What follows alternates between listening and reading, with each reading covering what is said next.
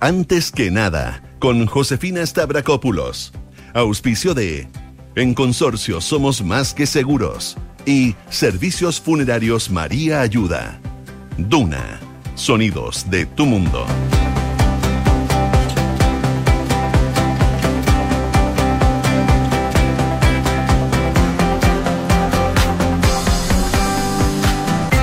Mañana con 31 eh, minutos. Muy buenos días. ¿Cómo están ustedes? Bienvenidos a una nueva edición de Antes que nada aquí en Radio Duna, día miércoles, ya 12 de octubre. Les cuento qué nos dice la Dirección Meteorológica de Chile para el día de hoy. Vamos a tener temperaturas bastante agradables, bastante primaverales.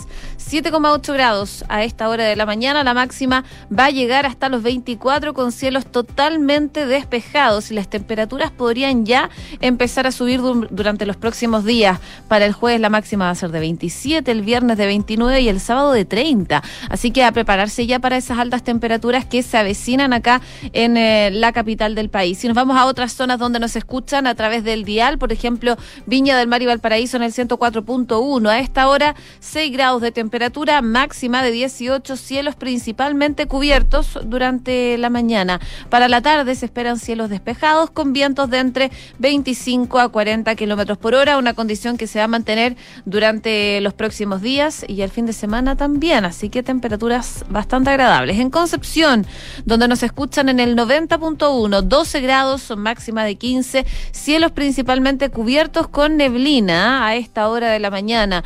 Para la tarde, nublado, variando nubosidad parcial con vientos de entre 25 a 40 kilómetros hora. Ya las máximas deberían ir subiendo durante los próximos días. El jueves va a estar en torno a los 18 y el viernes en torno a los 20 grados de temperatura. Y por último les cuento de Puerto Montt, que hasta ahora tiene 7 grados, cielos cubiertos, chubascos débiles. Chubascos que se van a mantener durante la jornada del día de hoy. La máxima va a llegar hasta los 11, pero ya durante la noche va a estar totalmente despejado y para los próximos días, desde el jueves en adelante, se espera más bien nubosidad parcial con temperaturas que van a ir en aumento y que van a estar en torno a los 14, 15 grados de temperatura. Eso, por supuesto, para las zonas donde no se escuchan a través del dial. Ustedes, por supuesto, nos pueden escuchar a través de Chile y el mundo en duna.cl. Hacemos un resumen de las principales informaciones que están ocurriendo en los titulares.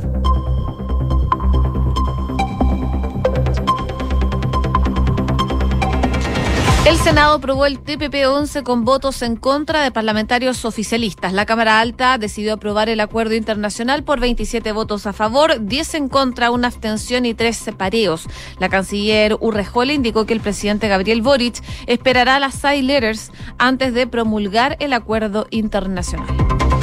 Un grupo de senadores ingresaron una reforma que establece el Estado Social y Democrático de Derecho como base constitucional. La iniciativa fue presentada por Jimena Rincón, Matías Walker, Rodrigo Galilea, Fidel Espinosa y Pedro Araya.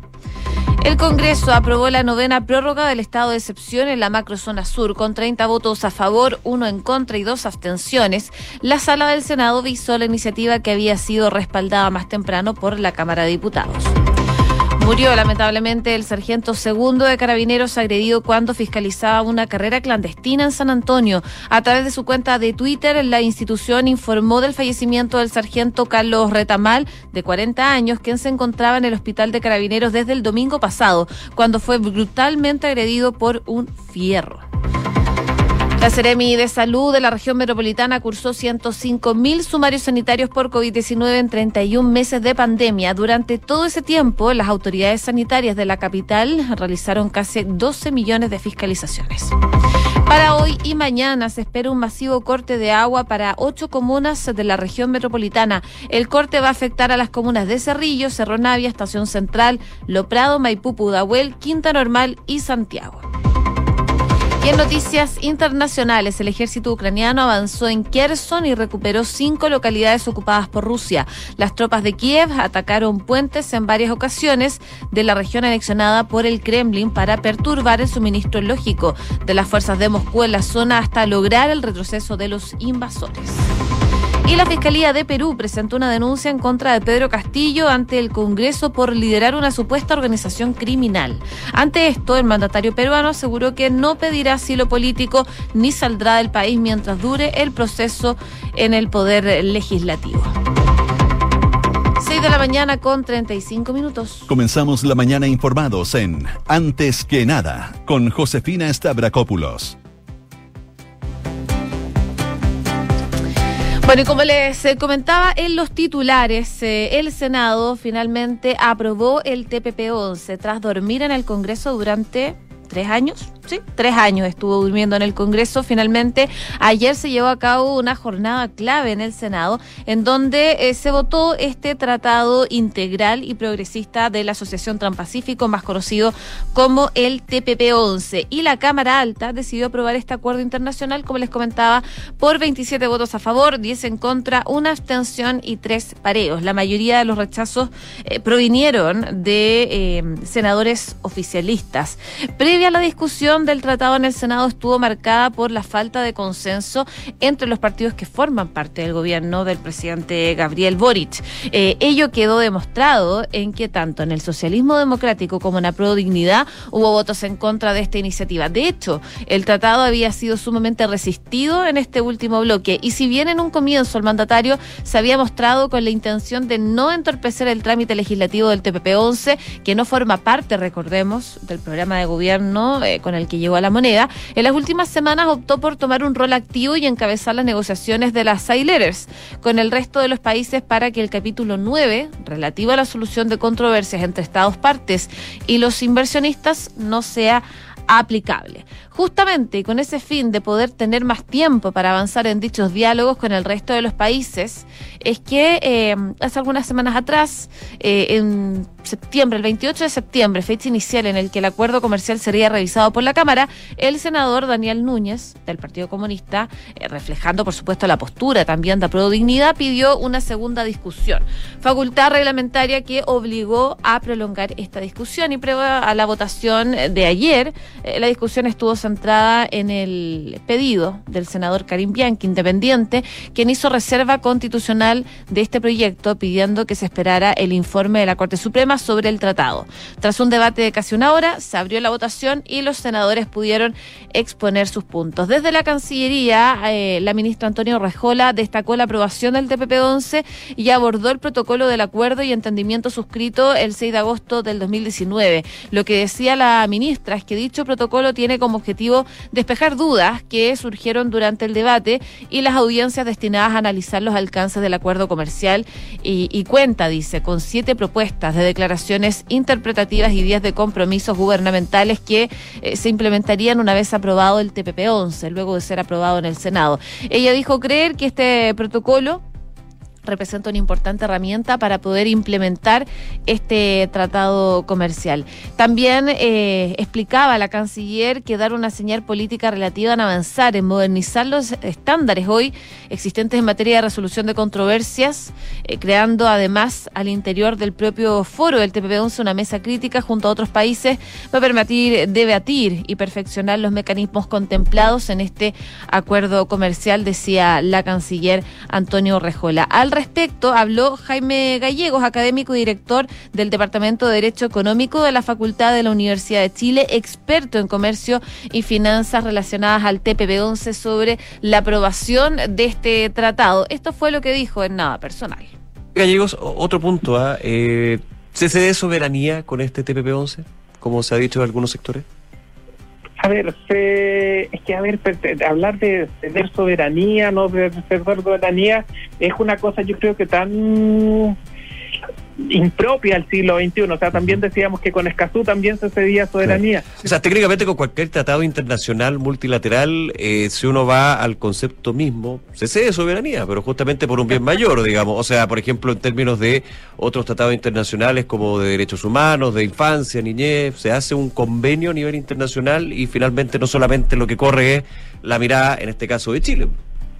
Por supuesto, en ese sentido hay que entender esa lógica y en un momento en que el derecho internacional se encuentra en un tan abatido, tan complicado. Por ejemplo, hay que ver este, este fin de semana cómo Rusia invadió tanta, eh, tantas ciudades en Ucrania, cuando eh, el, el, mundo, las normas internacionales de convivencia eh, se encuentran en una crisis, creo que generar un marco normativo entre 11 economías es un paso adelante, es un paso que a países pequeños como el nuestro, porque no podemos perder eso de vista. O sea, yo creo que en definitiva estas lógicas que quiere apuntar el gobierno. Yo, yo creo en la muy buena intención del subsecretario Humada y me parece legítimo el que el país quiera agregar valor a sus exportaciones.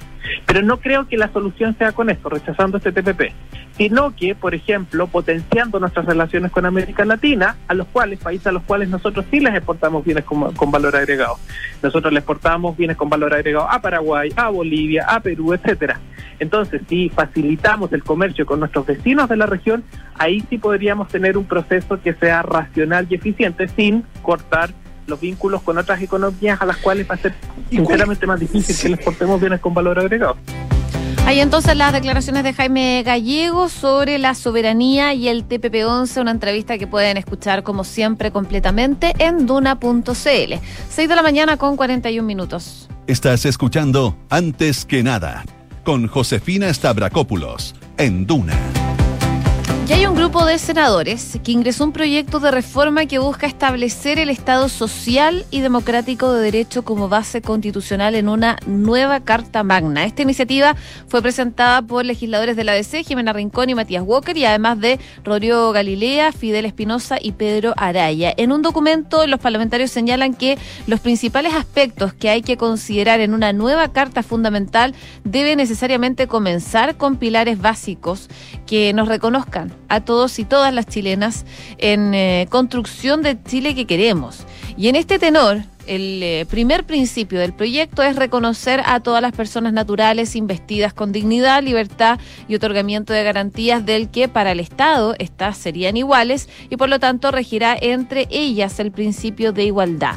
Como segundo punto, se pretende establecer a Chile como un Estado social y democrático de derecho que mm, se centrará en la protección de los derechos sociales y buscará reforzar y ampliar el ejercicio de los derechos políticos y de participación. Dice que se establece la base social en la cual los ciudadanos, los órganos estatales y toda persona deben desenvolver en la vida nacional teniendo como sustento una estructura jurídica y social que eh, va a proponer la protección de las personas y su derecho.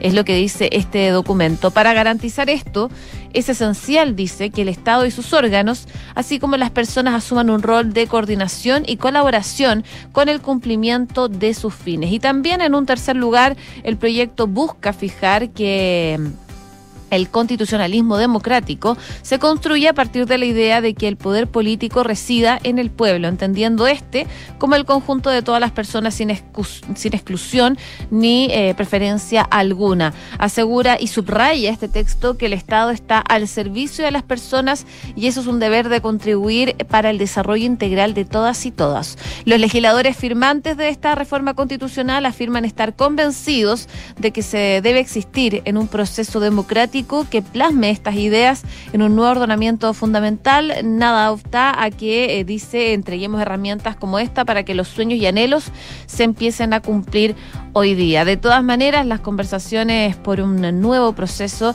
eh, claramente continúan. Eh, por lo menos en las conversaciones, la, hay alternativas en Chile Vamos que están tensionando las negociaciones por el proceso constituyente y que plantean que el Senado podría actuar como árbitro para el tema de los bordes que han planteado desde ese partido. Ya eh, los distintos conglomerados comenzaron a discutir sobre qué tipo de control debe existir en los principios de orientación en la redacción de la nueva constitución. Como les comentaba, en la derecha toma fuerza que esta fiscalización no sea judicial, sino que es jurídico-político, mientras que en algunos sectores del Frente Amplio preferirían que el asunto lo vea la Sala Constitucional de la Suprema. La mesa negociadora además inició las conversaciones para definir ya un mecanismo para elegir el futuro órgano. Así que las conversaciones continúan y por supuesto vamos a ir actualizando lo que vaya ocurriendo con eso en particular. 6 de la mañana con 45 minutos. Escuchas antes que nada con Josefina Stavrakopoulos. Duna. Y noticias lamentables desde Carabineros, que informó durante la noche el fallecimiento del sargento segundo Carlos Retamal, de 40 años, que fue brutalmente agredido el domingo 9 de octubre mientras fiscalizaba una carrera clandestina a automóviles en San Antonio. El efectivo uniformado fue atacado con un elemento contundente en su cabeza eh, por un sujeto que participaba en estas carreras al momento de acudir hasta el sitio del suceso en San Antonio y verificar lo que estaba ocurriendo. Esto ocurrió en el sector de em, Malvilla, donde vecinos y residentes del lugar habían dado aviso a efectivos policiales respecto de esta actividad ilegal. Y tras ser asistido en primera instancia por otros carabineros, fue conducido hasta el recinto asistencial Claudio Vicuña en San Antonio y luego de conocer el estado de salud se resolvió eh, trasladarlo a la región metropolitana por medio mm, de un eh, helicóptero eh, que aterrizó el domingo en el hospital de la Dirección de Previsión de Carabineros, ahí en el Dipreca, en la comuna de Las Condes. Eh, lo que informa finalmente Carabineros durante la noche es que lamentablemente muere este sargento segundo Carlos Retamal, quien fue cobardemente agredido, dice en su cuenta de Twitter Carabineros, por un procedimiento en la comuna de San Antonio. Como institución enviamos nuestros más sentido pésame a la familia, compañeros y amigos. Con anterioridad en la jornada, desde el Hospital de Carabineros se había entregado una poca alentadora actualización del estado de salud de este carabinero agredido ahí en la región de Valparaíso. Habían dicho que su condición neurológica había ido empeorando, que hay más edema cerebral, había una situación neurológica que se había profundizado durante las últimas horas. El autor de esta mortal agresión se dio a la fuga y por supuesto continúa siendo buscado por la policía. Eh, parte de la semana bastante compleja que ha tenido Carabineros. Y en otra noticia relacionado a los uniformados, les cuento que eh, finalmente el tribunal sentenció al ex capitán de Carabineros Patricio Maturana a 12 años de cárcel por el caso de Fabiola Campillay. Eh, recordemos que Fabiola Campillay em, recibió premios ilegítimos con resultado de lesiones graves, gravísimas, eh, contra la hoy senadora y finalmente el eh, tribunal entregó la sentencia del caso, sentenciando a Maturana a 12 años y 183 días de cárcel. Justamente esos eran los años de cárcel que había pedido el Ministerio Público para Maturana en este juicio que comenzó el 10 de mayo de este año. En la audiencia, la fiscal Paola Zárate pidió cambiar inmediatamente la medida cautelar bajo la cual se encontraba el condenado. Esta es arresto domiciliario total y pasar a prisión preventiva. Sin embargo, esto fue rechazado por el tribunal que consideró, digo, que la prisión preventiva no puede convertirse en un cumplimiento anticipado de la pena. Y en este sentido, Maturana se mantendrá con arresto domiciliario total y con arraigo nacional hasta que el fallo sea eh, ejecutado. Conocía la sentencia, la senadora Campillay dijo estar feliz, dijo que son 12 años los cuales va a pagar por lo que le hizo, por haberla cegado y quitarle la vida, dice. Eh, estoy feliz, contenta y el llamado a nuestros compañeros es a no bajar los brazos, hay justicia para todos, aseguraba la senadora Fabiola Campillay, luego de que eh, el, el, ex capitán de Carabineros Patricio Maturana fuera condenado a 12 años de cárcel. 6 con 48. Estás en Antes que nada con Josefina Stavrakopoulos. Duna 89.7. Y entre hoy y mañana se espera un masivo corte de agua para ocho comunas de la región metropolitana. Se trata de una interrupción del servicio que va a afectar a más de 290 mil vecinos, quienes verán suspendido su suministro por 15 horas. Esta medida es organizada para que se pueda llevar a cabo los trabajos de construcción de los que será la nueva línea 7 del metro.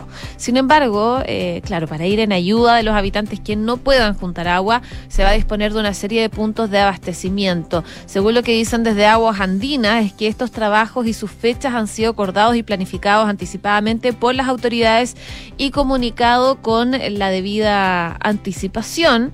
Eh, por lo que, claro, se pudo tomar medidas al respecto y impactar de la menor medida posible a la comunidad. Por eso se va a realizar en los horarios de menor consumo, según lo que dicen de aguas andinas. Se informó que el corte eh, comienza hoy día, entonces, a las 3 de la tarde.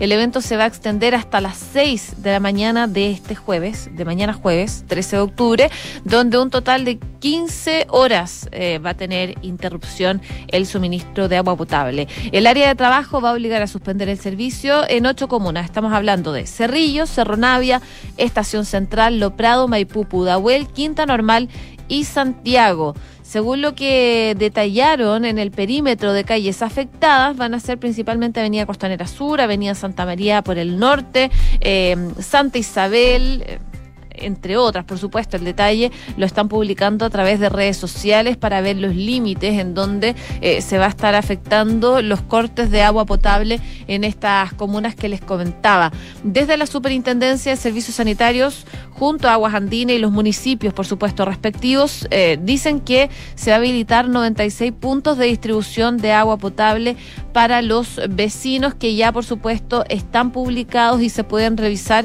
eh, en varios portales y también en redes sociales. Si no, eh, hay que llamar a cada municipalidad para ver dónde están esos puntos de suministro de agua potable para este corte que se va a registrar acá en la región metropolitana, un corte masivo de agua potable que va a afectar a ocho comunas acá en la región metropolitana y que parta eso de las 3 de la tarde. Por supuesto, eh, restaurantes no van a poder funcionar durante la tarde, eh, colegios, jardines infantiles tampoco, el CEFAM va a tener que cerrar porque no hay agua potable, así que son parte lamentablemente de eh, las consecuencias aledañas que tiene este corte de agua eh, potable acá en la región metropolitana, en algunas comunas de la región.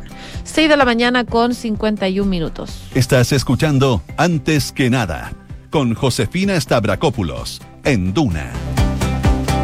Vamos a Perú porque el presidente Pedro Castillo aseguró eh, ayer que no va a pedir asilo o abandonar su país horas después de que la fiscal de la Nación, Patricia Benavides, presentara en el Congreso una denuncia constitucional en su contra por corrupción. Él dijo, yo no voy a salir del país y como siempre hemos dicho, nos someteremos a todo tipo de investigación. Lo han hecho en el entorno de la familia, lo están haciendo en el entorno del ministerio, eh, porque sabemos que no hay ningún fundamento real, dijo en una conferencia de prensa Pedro Castillo, que negó también tener vínculos con Venezuela para tener favores del entorno del gobierno, tras ser preguntado acerca de si ha conversado con el eh, dictador Nicolás Maduro. Él dijo, quiero negar rotundamente el vínculo con el país de Venezuela para tener algunos favores del entorno del gobierno. No lo he hecho y no lo haré porque lo que quiero es que la justicia, la verdadera justicia, eh, demuestre la verdad en mi país. El mandatario respondió así a una pregunta directa acerca de si conversó con Maduro por teléfono para solicitar el asilo político para él y sus sobrinos o el exsecretario presidencial Bruno Pacheco. Con respecto al proceso en su contra, Castillo aseguró que algunos jueces em, se han politizado eh, de sobremanera aunque reiteró que eh, no le tiene temor a nadie. Dice que estas acusaciones que vienen haciendo son orquestadas, son planificadas y vamos a seguir dando la batalla. Sostuvo sobre la investigación preliminar que tiene abierta la Fiscalía en su contra por presuntamente liderar una postura... Mm, una presunta organización criminal en el Ejecutivo. El mandatario, quien poco antes había asegurado que en Perú se ha iniciado la ejecución de una nueva modalidad de golpe de Estado, insistió en la necesidad de que primero se pruebe todas las acusaciones, todas las vinculaciones que se nos hacen, las tienen que probar primero, decía Pedro Castillo en esta conferencia de prensa. 6 de la mañana con 53 minutos. Cifras, mercados, empresas. Las principales noticias económicas están en Antes que nada. En noticias económicas les cuento que el Fondo Monetario Internacional está proyectando un crecimiento promedio del gobierno de Gabriel Boric que será de 1,3%, el más bajo desde 1990. Esta es la proyección que hace, como les comentaba, el FMI, que volvió a mejorar su pronóstico de todas maneras para Chile de este año, pero para el 2023 se sumó las proyecciones negativas para el PIB, para el Producto Interno Bruto local. Y el organismo estimó que el país será la única nación de América Latina y el Caribe que tendrá una caída en este indicador macroeconómico, pero las perspectivas negativas no se detienen el próximo año, sino que eh, en el mediano plazo. El Fondo Monetario Internacional tiene una mirada menos positiva de las previstas por Hacienda para el crecimiento de Chile. Y en el reciente informe de proyecciones económicas para las principales economías y regiones del mundo, el Fondo Monetario Internacional sube su apuesta para el PIB de Chile de este año desde el 1,8% entregado a la publicación pasada y ahora proyecta que esa alza va a ser de un 2%. Mientras que para el próximo año, el 2023, el organismo creía que Chile no iba a crecer y ahora plantea una contracción en la economía de un 1%. Con esta proyección, de acuerdo a lo informado por el Fondo Monetario Internacional, se ubicará en la última posición detrás de Venezuela, un 6,5%, Paraguay 4,3%, Uruguay 3,6%, Bolivia 3,2%, Perú 2,6% y Colombia 2,2%. Argentina, por ejemplo, está en un 2% y Brasil en un 1%. Y toda Centroamérica y el Caribe. Para la región, en tanto, el Fondo Monetario Internacional proyecta un alza de 1,7% según lo que explica y según la nota que trae hoy día Pulso de la Tercera. También les cuento en otras noticias económicas datos de criteria. Eh, en el último año, la disposición que tienen las personas sobre eh, las futuras nuevas constituciones que vayan principalmente a las cuentas de capitalización individual, ha aumentado en un 42%, que marcaba en septiembre del 2021, un 48% en septiembre eh, recién pasado. Esto es un alza de 6 puntos porcentuales. En paralelo, la preferencia respecto de que vayan un fondo colectivo ha caído en igual magnitud, pasando de un 21 a un 15% en este mismo periodo. Eso es lo que revela un reciente estudio realizado por Criteria, por encargo de la Asociación de AFP, donde también se muestra que el 37% de las personas prefiere que la cotización adicional que eventualmente podría aprobarse en una reforma de pensiones vaya una mitad a su cuenta individual y otra mitad al fondo común para financiar pensiones de todos los chilenos. La encuesta también señala que sobre la administración de la cotización previsional adicional, en caso de que ésta fuera a la cuenta individual, hay una menor inclinación por la libertad de elección, ya que marcan un alza de 7 puntos. Eh, quienes prefieren poder elegir entre mi AFP y una institución estatal llegando al 61%. 6,56. ¿Y sabías que puedes comprar de forma anticipada los servicios funerarios de María Ayuda? Entrégale a tu familia la tranquilidad que necesitan y estarás apoyando a cientos de niños de la Fundación María Ayuda. Convierte el dolor en un acto de amor. Cotiza y compra en www.funerariamariaayuda.cl. ¿Y sabías que Banco Consorcio tiene una cuenta vista que te paga intereses solo por tener saldo en ella? Conoce la nueva cuenta más y comienza a ganar un 11,25% de interés anual por tu saldo. Solicita la tuya 100% online en Consorcio Bien, a continuación, Duna en punto junto a Rodrigo Álvarez en la sintonía de Radio Duna acá al 89.7.